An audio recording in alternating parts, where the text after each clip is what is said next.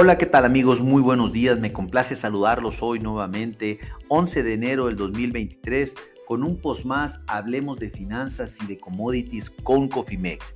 En esta ocasión nos tocará platicar en lo que acontece en el mercado de energía, específicamente en el petróleo, en el mercado internacional sus valores y la tendencia que estamos viendo en el corto, mediano y largo plazo. Déjenme comentarles que a este momento que estamos realizando este post, el mercado de la energía en sus futuros a febrero del crudo se encuentran subiendo 1.66 dólares el barril para una cotización de 76.76 dólares el barril. El día de ayer el mercado cerró en 75.12 dólares, dólares, dólares el barril, perdón, eh, subiendo prácticamente 0.49 dólares el barril el día de ayer.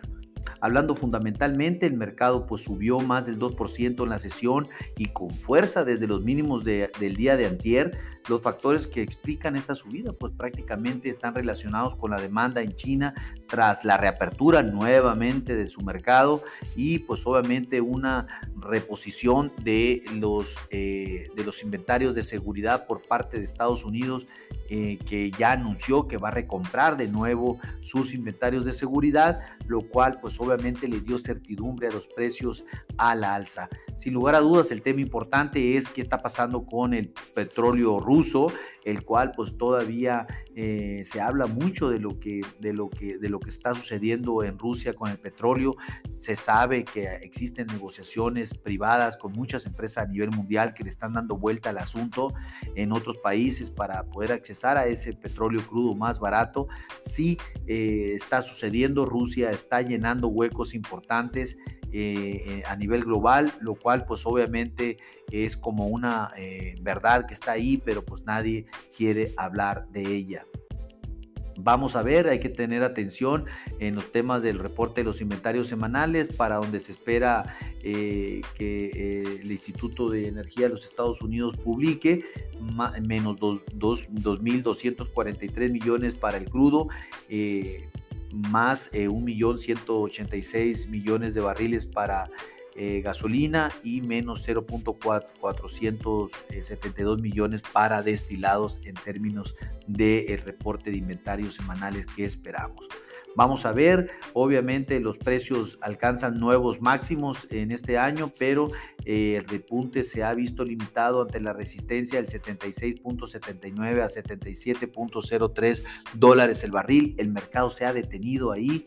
Si los inventarios son alcistas, tenemos una resistencia eh, por encima de estos niveles. Puede ser que vayamos bruscamente de nuevo a buscar el 75.71 o 75.92 dólares el barril. Hay que estar atentos al informe de inventarios de los Estados Unidos. Eh, el, pronóstico, sin lugar a dudas, es eh, neutral alcista por el momento.